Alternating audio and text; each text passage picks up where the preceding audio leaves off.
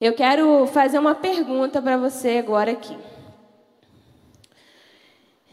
E aí eu queria que você respondesse levantando a sua mão.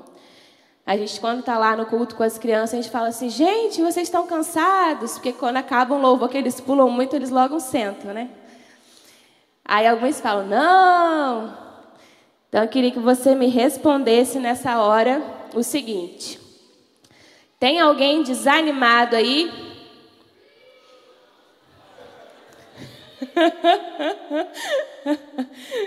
A maioria falou não. Acho que eu vou perguntar de novo para ter certeza.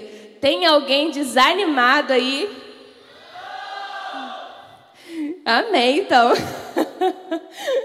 Glória a Deus. Mas hoje o Senhor pediu para eu trazer essa palavra para vocês. Talvez aqui não tenha, mas no online pode ter alguém, né, que está se sentindo desanimado e desencorajado. Eu queria pedir para você abrir comigo a sua Bíblia, lá no livro de Juízes, capítulo 6. Nós vamos ler o versículo 1 em diante. E o tema dessa palavra é firmes em meio ao desânimo. Talvez hoje quando essa pergunta foi feita para você, você não esteja desanimado. Mas se você parar para pensar, pode ser que alguns dias atrás você tenha vivido algum dia de desânimo. Semana passada você pode ter ficado algum dia desanimado.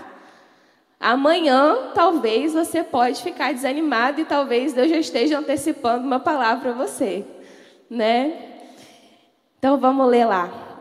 Juízes 6 diz assim: De novo os israelitas fizeram o que o Senhor reprovava.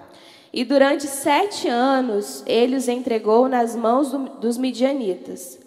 Os midianitas dominaram Israel e por isso os israelitas fizeram para si esconderijos nas montanhas, nas cavernas e nas fortalezas.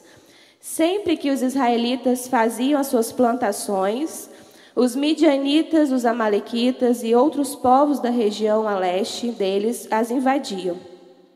Acampavam na terra e destruíam as plantações ao longo de todo o caminho, até Gaza. E não deixavam nada vivo em Israel, nem ovelhas, nem gado, nem jumentos. Eles subiam trazendo seus animais, as suas tendas, e vinham como enxames de gafanhotos, era impossível contar os homens e os seus camelos. Eles invadiam a terra para devastá-la. Por causa de Midian, Israel empobreceu tanto que os israelitas clamaram por socorro ao Senhor. Quando os israelitas clamaram ao Senhor por causa de Midian, ele lhes enviou um profeta que disse: Assim diz o Senhor, o Deus de Israel. Tirei vocês do Egito, da terra da escravidão, e eu os livrei do poder do Egito, das mãos dos, de todos os seus opressores. Expulsei-os e dei a terra a você, a terra deles a vocês. E também disse a vocês: Eu sou o Senhor, o seu Deus. Não adorem aos outros deuses dos amorreus em cuja terra vocês vivem. Mas vocês não me deram ouvidos. Então o anjo do Senhor veio e sentou-se sobre a grande árvore de Ofra, que pertencia ao Abiesrita Joás. Gideão, filho de Joás, estava malhando trigo num tanque de prensar uvas para escondê-lo dos midianitas. Então o Senhor, então o anjo do Senhor apareceu a Gideão e lhe disse: O Senhor está com você, poderoso guerreiro. Ah, Senhor, Gideão respondeu: Se o Senhor está conosco, por que aconteceu tudo isso? Onde estão as suas maravilhas que os nossos pais nos contam quando dizem: Não foi o Senhor que nos tirou do Egito, mas agora o Senhor nos abandonou e nos entregou nas mãos de Midian. O Senhor se voltou para ele e disse: Com a força que você tem, vá libertar Israel das mãos de Midian. Não sou eu quem está enviando? Ah, Senhor, respondeu Gideão. Como posso libertar Israel? Meu clã é o men menos importante de Manassés e eu sou o menor da minha família. E, Deus, e o Senhor disse: Eu estarei com você, e você derrotará todos os midianitas como se fossem um só homem. Esse texto que a gente acabou de ler fala sobre um homem chamado Gideão e todo o povo, todo o contexto que ele vivia, que ele é, participava naquela época. Na verdade, todo o livro de Juízes é um relato de vitórias, de fracassos, de derrotas e mais fracassos, e vitórias e fracassos. Juízes após juízes, vinham essas sequências de vitórias e fracassos, tudo porque o povo desejava um rei, desejava um governante, desejava alguém que os liderasse mas eles não estavam também dispostos a se submeter. No começo que a gente leu aqui, no texto, diz que o Senhor entregou os israelitas né, aos midianitas, porque o que eles estavam fazendo não agradava ao Senhor. Eles mais uma vez haviam desobedecido a Deus. Então, diante de todo esse contexto difícil, da história que eles estavam vivendo e de tantas outras coisas que eles já haviam passado, eles começaram a viver mais assim, mais arrojados ainda. Os israelitas iam lá, plantavam as suas coisas, as suas, as suas sementes, queriam fazer as suas colheitas, mas não conseguiam, porque os midianitas vinham e roubavam saqueavam a Bíblia fala que eles passaram a morar e habitar em, em casas, em cavernas, né? Na verdade, eles não tinham casas. Eles passaram a habitar em montanhas. Eles fizeram para si esconderijos. Ou seja, eu quero que você imagine comigo agora o estado emocional desse povo. Como que esse povo estava? Como que eles será que eles estavam vivendo esses dias? Ou é assim, é como se você a todo momento estivesse sendo perseguido. Como se a todo momento você corresse risco de vida, risco de perder o que você construiu, a sua casa, a sua colheita, risco de perder todo o investimento que você colocou ali naquele lugar. Se a gente trazer, é, trouxer né, para os nossos dias, é como se você trabalhasse meses após meses aí para comprar um iPhone, vamos dizer assim. E aí você sai ali na rua e de repente você é assaltado, você perde. Imagina como não ia ficar o seu coração. Imagina como você ia se sentir. Porque hoje é difícil, né, a gente plantar algo para colher de forma para ser o nosso sustento. Mas às vezes a gente quer muito também plantar uma plantinha, não sei, quem tem facilidade, quem tem dificuldade. Eu, por exemplo, tenho dificuldade. A única coisa que deu certo lá em casa até hoje é suculenta. Daniel fala que eu, que eu mato as plantas. Mas se você é como eu, que tem dificuldade, você vai, vai saber o que, que é, né? Você plantar uma coisa, investir ali, e aquilo ali não dá certo. Morrer. E daí, várias áreas da nossa vida, a gente pode fazer esses investimentos e simplesmente a coisa ser perdida, a coisa não acontecer. Quantos aqui lideram uma célula? Levanta a mão assim.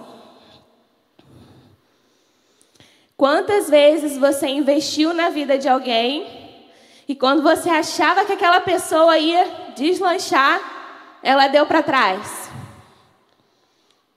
Como que você se sentiu? Quantas vezes você estava ali batalhando para ganhar alguém para Jesus, orando por aquela pessoa, tentando conquistar o coração dela, falando do amor de Deus para ela? Quando você estava cheio de expectativa no Senhor para que ela se entregasse, para que ela fosse para o batismo, para que ela rompesse mesmo em Deus, alguma coisa aconteceu que ela não pôde mais fazer aquilo ali. Como você se sente diante desses quadros da vida, circunstâncias da vida, em que aquilo que a gente espera não acontece? É normal o desânimo vir. Não é verdade? A gente se sentir desanimado, da mesma forma que o dinheiro não dá em árvore, o desânimo também não dá em árvore, dá em gente. E a gente às vezes fingir que o desânimo não existe é pior, porque ele existe. E é natural ele existir. O que a gente não pode é se permitir ficar desanimado, porque o Senhor tem uma palavra para nós sempre que vai nos renovar, que vai nos animar, que vai trazer vigor e trazer vida para nós novamente. Amém?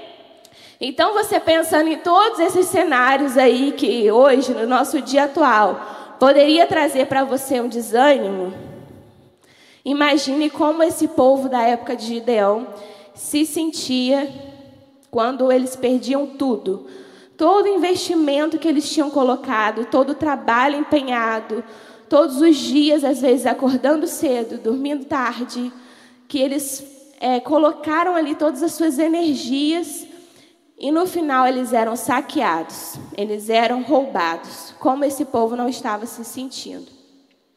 E aí esse desânimo pode vir na forma emocional, como eu falei, pode vir na forma física, pode vir na área espiritual.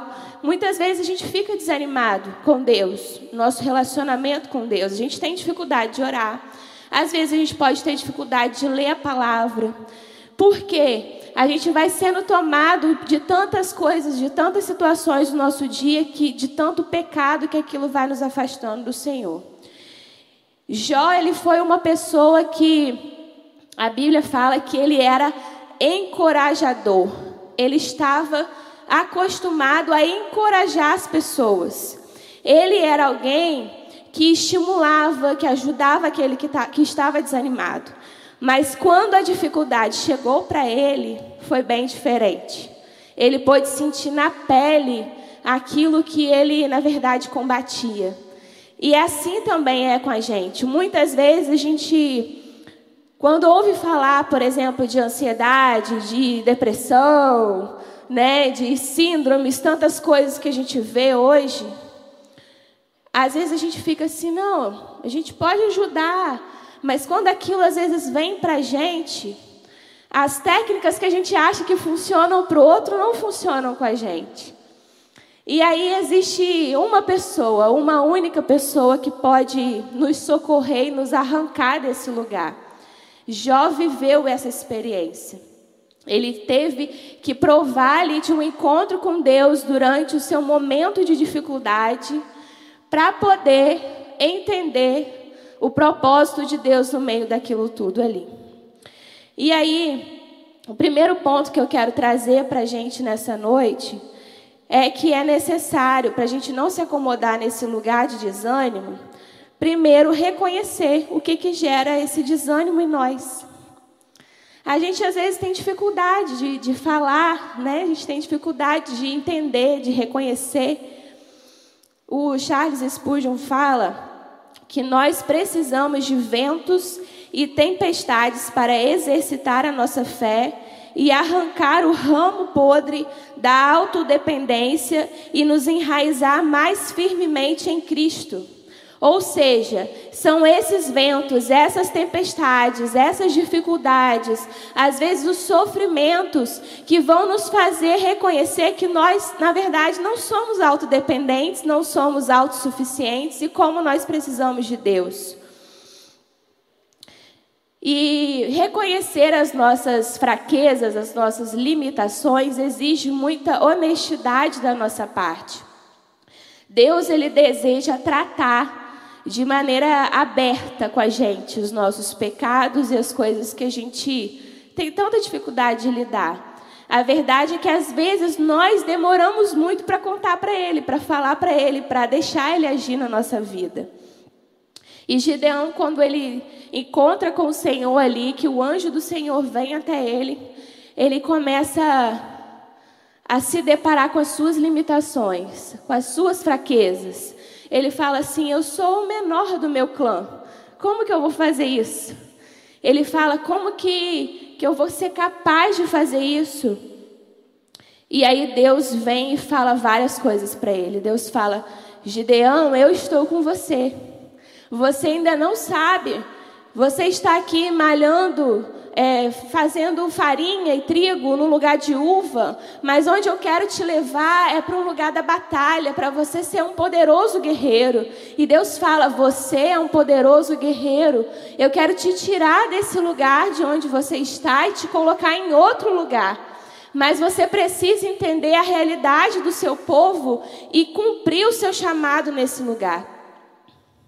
E aí eu me lembrei falando, pensando né, nessa, nessa questão da nossa fraqueza, da nossa limitação, do texto que está lá em 2 Coríntios 12, 9, onde Paulo diz que a, a graça de Deus é suficiente para você, pois os, o poder de Deus se aperfeiçoa na sua fraqueza.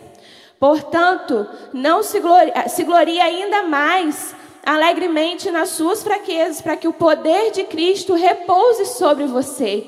Ou seja, quando a gente de fato reconhece quais são as nossas limitações, as nossas fraquezas e as nossas dificuldades, o poder de Deus pode atuar na nossa vida e aquilo que, é no, que era fraco em nós, aquilo que nos torna dependentes dele, nos faz ser alguém que vai poder agir, que vai poder fazer, que vai poder cumprir aquilo que ele está falando.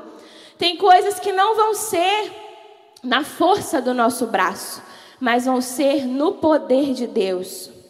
E aí existe uma frase também no Spurgeon que diz: jamais duvide da força de um indivíduo dotado de poder. Ou seja, às vezes nós mesmos duvidamos da nossa capacidade porque nós conhecemos as nossas limitações e fraquezas. Mas quando esse poder vem sobre nós, não existe possibilidade mais de duvidarmos daquilo que o Senhor pode fazer através da nossa vida. E ainda mais, nós também não podemos duvidar do que Deus pode fazer na vida das pessoas que estão empoderadas por Ele. Quando eu perguntei aqui né, sobre se você está liderando uma célula, sobre às vezes um líder em treinamento seu dá para trás, coisas que acontecem e que trazem às vezes desânimo para a sua liderança. Existe esse segredo aqui para você. Se você estiver empoderado pelo Espírito Santo, se você estiver cheio daquele que pode, apesar das suas limitações, das suas fraquezas, fazer através da sua vida, não duvide do que Deus pode fazer. Reconheça, se renda às suas fraquezas, mesmo com as suas limitações, mas se renda a esse poder e não duvide daquilo que o Senhor pode fazer. Mesmo que venha o desânimo, mesmo que as, as, as dificuldades venham, não duvide daquilo que o Senhor pode fazer. E outra coisa que nós precisamos fazer para sermos firmes em meio ao desânimo é trocar as lentes para não vermos apenas as circunstâncias. Quando eu falei aqui sobre Gideão, que ele só via as dificuldades, as limitações, ele começou a pedir provas a Deus. Ele falou: Senhor, mais à frente do capítulo que a gente leu, ele falou: Eu quero saber, lá no versículo 36, se o Senhor vai mesmo libertar Israel por meio de mim, como o Senhor prometeu. E aí Gideão fala: Ó, eu vou botar um pouquinho de lã aqui. E aí, se isso aqui estiver seco e o Senhor jogar água não sei o quê, ele começou a falar com Deus várias situações em que ele quis colocar Deus ali à prova para ter certeza de que aquela ordem vinha de fato de Deus. E aí ele fala, ó, se agora, agora foi assim, mas se agora for assim, agora eu vou entender que o Senhor está comigo. E quantas vezes a gente quer fazer isso com Deus? Né? A gente, Deus falou uma coisa, mas a gente continua ali, né? Será que é isso mesmo? Senhor, fala mais uma vez, me dá mais uma palavra. E Gideão ele estava nessa situação. Ele estava enxergando as limitações, as circunstâncias. E aí a Bíblia fala aqui que houve um momento, depois que ele veio, que o anjo do Senhor veio, que falou com ele, que falou para ele o que, que ele deveria fazer, qual era o propósito dele. No meio da noite, ainda com um pouco de medo, um pouco receoso, Gideão foi lá e derrubou o altar de Baal com um poste sagrado ao seu lado.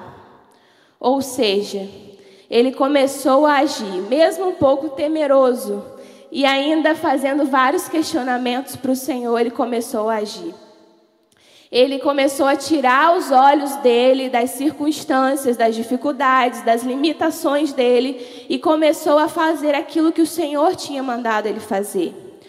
E muitas vezes nós temos dificuldade de fazer isso no nosso dia a dia. Né? A gente vê que Deus está nos dando uma palavra, que Deus está nos dando um direcionamento, mas as circunstâncias ao redor parecem tão desfavoráveis e tão difíceis que a gente tem dificuldade de crer que aquilo ali vai acontecer. Elias também passou por isso. Elias também viveu esse momento de desânimo e ele, lá em 1 Reis 19,4, depois que ele foi ameaçado por Jezabel, ele na verdade fala assim, enquanto ele fugia para uma caverna, ele fala: Eu não sou melhor do que os meus pais. Ele começou a ver, ele tinha acabado de vir de uma vitória, onde ele derrotou ali os profetas de Baal, mas ele foi tomado por uma dúvida, por uma circunstância, por uma ameaça, em que ele falou: Eu não sou melhor que os meus pais, é melhor eu fugir desse lugar. É melhor sair, isso aqui não é mais para mim. E ele preferiu, ele correu para se isolar. Assim como os israelitas lá do tempo de, de Gideão também estavam habitando em cavernas, em lugares esconderijos, né, se escondendo porque eles estavam sendo ameaçados. Quantas ameaças têm vindo sobre nós e muitas vezes nos levam a esse lugar de desânimo, a esse lugar de caverna, a esse lugar de nos colocar subjugados e não enxergar o que Deus pode fazer além das circunstâncias. O Wayne Cordeiro diz no seu livro Andando com Tanque Vazio que a maneira como vemos o nosso problema costuma ser o problema. Às vezes o problema não é nem tão grande assim, mas a gente enxerga ele como se fosse um monstro, né? E aí a gente faz o problema de fato ser um mega problema. Você já viveu alguma coisa nesse nível? De é, enxergar uma coisa e na verdade aquilo ali não ser o que você estava achando que era? É muito fácil a gente ter a nossa visão embaçada. É muito fácil a gente se perder e a gente começar a enxergar as coisas com os olhos que não são os olhos de Deus. O ponto de vista de onde estamos sempre influenciará aquilo que vemos. Lá em 2 Coríntios 4, é um texto que eu, que eu amo, assim, que eu sempre busco ler, porque ele me renova. Diz assim: mas temos esse tesouro em vasos de barro para mostrar que esse poder, que tudo excede, provém de Deus e não de nós. De todos os lados somos pressionados, mas não permanecemos desanimados. Ficamos perplexos, mas não desesperados. Somos perseguidos, mas não abandonados, abatidos e não destruídos. Trazemos sempre em nosso corpo o morrer de Jesus, para que a vida de Jesus também seja revelada em nosso corpo. Mais à frente, o versículo 16 continua dizendo: Por isso não desanimamos, por causa do morrer de Jesus na cruz, não desanimamos embora exteriormente estejamos a nos desgastar, interiormente estamos sendo renovados dia após dia, pois os nossos sofrimentos, que a gente acha que são pesados, leves e momentâneos, estão produzindo para nós uma glória eterna que pesa muito mais do que todos eles. Assim, fixamos os nossos olhos não naquilo que se vê, mas no que não se vê, pois o que se vê é transitório, mas o que não se vê é eterno. Aleluia, que verdade poderosa. A gente precisa aprender a trocar as nossas lentes e não enxergar apenas as circunstâncias, mas entender que por causa da morte de Jesus, não podemos desanimar. Que os nossos sofrimentos, que às vezes são para nós pesados e difíceis, comparados ao que ele passou por nós, são leves e momentâneos. E que existe muito mais de Deus para nós além das circunstâncias. Ele deseja nos dar uma nova visão, uma visão que enxerga aquilo que é eterno e não aquilo que está aqui de passagem, e não os nossos desafios apenas do nosso dia, mas Ele deseja nos entregar uma visão para investir naquilo que é eterno. Existe uma frase que diz: Minha fé não repousa sobre o que eu sou ou serei, sobre o que eu sinto ou sei mas sobre o que Cristo é e sobre o que ele fez e sobre o que ele está fazendo, agora e por mim. Você pode se firmar nessa certeza? A sua fé está fundamentada nisso, não em quem você é, não em quem, naquilo que você pode sentir e não naquilo que você pode fazer, mas sim naquilo que Ele pode fazer. Sabe, quando a gente está nesse lugar, às vezes, de desânimo e vendo apenas as circunstâncias, existe algo que nós precisamos fazer. Existe algo a nos esperar. Nós podemos encontrar o refrigério de Deus e construir um altar. Para sermos firmes em meio aos dias de desânimo, precisamos correr para a presença de Deus e construir um altar de entrega e um altar de adoração. Salmos 34, 22 diz que o Senhor redime a vida dos seus servos. Ninguém que nele se refugia será condenado. Você não será condenado se você encontrar o seu refúgio no Senhor. Esse mesmo salmo diz que muitas são as aflições do justo, mas o Senhor o livra de todas elas. Não importa quais são as suas dificuldades, quais são as suas circunstâncias, aquilo que traz o desânimo, aquilo que traz o peso sobre você, existe um refrigério de Deus para você nessa noite. Salmos 23, que a gente tanto conhece, diz que o Senhor, que é o nosso pastor, ele nos guia, ele nos leva, ele nos faz repousar em verdes pastos, ele nos conduz a águas tranquilas, ele nos restaura o vigor. Será que em meio aos seus dias difíceis, ao seu desânimo, você tem experimentado desse pastor que te restaura, que te leva a águas tranquilas, que te faz caminhar em verdes pastos, que te faz enxergar a beleza de um pasto bem verdinho, bem cuidado, apesar das dificuldades? Nós podemos descobrir fontes em lugares que jamais imaginávamos que existia. Nós podemos ver Elias, ele, falei de Elias aqui, né? Elias, ele pôde provar enquanto estava caminhando no deserto de, de provisão de Deus, de uma forma que ele nunca imaginou. Você já pensou um pássaro trazer pão para você no meio do, do seu deserto? Isso é algo sobrenatural. Existe fonte de refrigério de Deus para nós em meio aos desertos. Elias ele também pode encontrar e ser reabastecido por Deus através de uma brisa suave.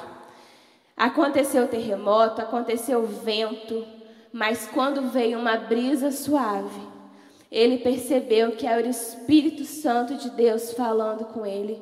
O que, que você está fazendo aí, Elias? Sai desse lugar. E aí ele pôde ser renovado por Deus ali. Gideão, que a gente estava lendo aqui a história dele, em meio a todas essas dúvidas, em meio à ordem que Deus tinha dado a ele, encontrou a presença de Deus reafirmando quem ele era e qual era o propósito dele.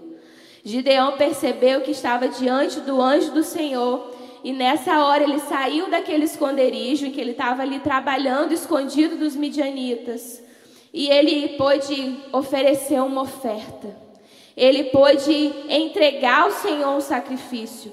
A Bíblia fala para nós, depois desse versículo que a gente leu do 16 em diante, que ele buscou ali como fazer um sacrifício que agradasse a Deus.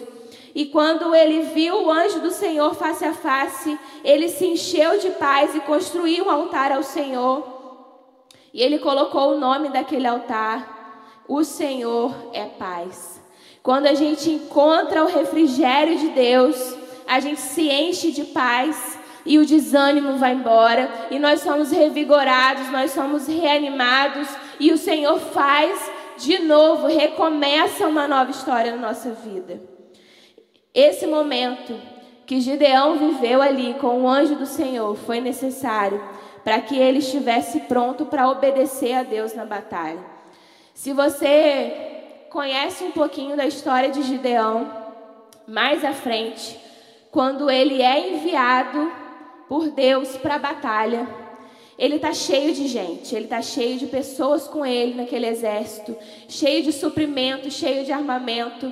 E a primeira ordem que Deus fala para ele, lá no, no capítulo 7, versículo 2, diz assim: O Senhor disse a Gideão: Você tem gente demais para eu entregar a Midian nas suas mãos. Você tem gente demais com você aí, Gideão. Acho que você está contando com a força desse povo a fim de que Israel não se orgulhe contra mim. Faz sabe o que, Gideão? Pede para quem tiver com medo ir embora. E simplesmente naquela hora ele perde 22 mil homens.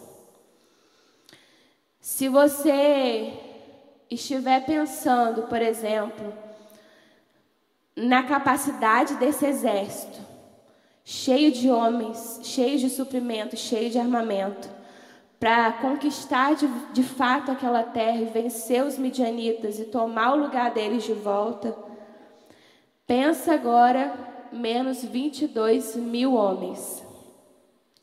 Será que se Gideão não tivesse se encontrado com o anjo do Senhor e tivesse ali oferecido ao Senhor um altar, construído um altar com o Senhor e tivesse tido aquele momento com o Senhor, como ele iria reagir diante dessa proposta de Deus? Às vezes, nós precisamos entender que esses momentos com Deus, em que a gente vai encontrar refrigério, vão nos fortalecer mais lá na frente. Às vezes a gente fica desanimado em algum momento, em alguma circunstância, o Senhor nos revigora para que mais à frente a gente possa não duvidar daquilo que o Senhor está falando conosco. E aí, simplesmente, Gideão perde ali 22 mil homens. Mas não acabou por aqui. Deus ainda fala: ainda tem muita gente. Ainda tem muita gente. Faz o seguinte: vai ali, fala para o povo beber água e vê como que eles vão beber água. Quem se ajoelhar para beber a água, você vai perceber que pode contar com essas pessoas. E aí o Senhor falou: Gideão levou os homens à beira d'água e o Senhor disse: Separe os que beberem a água, lambendo-a como cachorro daqueles que se ajoelharam para beber. E aqueles que lamberam a água foram trezentos homens. Então o Senhor falou: ó, desses que lamberam, trezentos homens são os que você vai poder contar. E os outros você pode mandar embora, porque eles não vão com você para a batalha.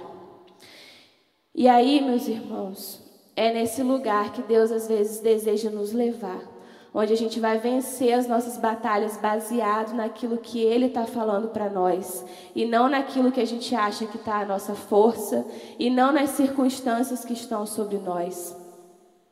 Para vencer, para nos reerguermos do desânimo, nós precisamos voltar o nosso foco para aquilo que Deus primeiramente nos chamou para fazer. O nosso chamado devolverá a nós um senso de propósito e a esperança irá retornar. Então, se em algum momento você se sentir, se perceber desanimado, corra para o Senhor. Busque esse lugar de refrigério, encontre nele algo que você está precisando para que você possa ser revigorado. Ele é a fonte que vai te trazer isso. O Wayne Cordeiro diz assim também: para que Deus o chamou, qual a responsabilidade ele cobrará de você no final da sua vida? Para que, que Deus tem te chamado nesse tempo? E talvez você tenha olhado apenas as circunstâncias e as dificuldades. Para onde você precisa redirecionar o seu olhar nessa noite? Quando o desânimo vier, o ministério pode subir, por favor. Está até esquecido. Quando o desânimo vier, recorra ao lugar de refúgio. Desfrute do descanso. Reveja o seu chamado. É nesse lugar em que você precisa recomeçar. Se levante com firmeza e se coloque à disposição do Senhor para que Ele te reconstrua, para que Ele possa te devolver o vigor e a visão que você pode ter perdido. Amém? Se coloque de pé no seu lugar. Vamos cantar e adorar o Senhor. Se você se percebeu em alguma dessas situações, se você se percebeu com a sua visão apenas nas circunstâncias e não naquilo que o Senhor pode fazer, se você se percebeu às vezes confiando muito no seu próprio braço e não naquilo que o poder de Deus pode fazer através da sua vida, aproveite esse momento para orar e se realinhar com Deus. Talvez você tenha respondido no começo que não está desanimado, mas você pode ter lembrado durante essa palavra de alguma situação na sua vida que tem trazido desânimo ao seu coração. Apresente ao Senhor. Ele tem refrigério para você nessa noite. Você pode provar e ver da bondade do Senhor. Amém.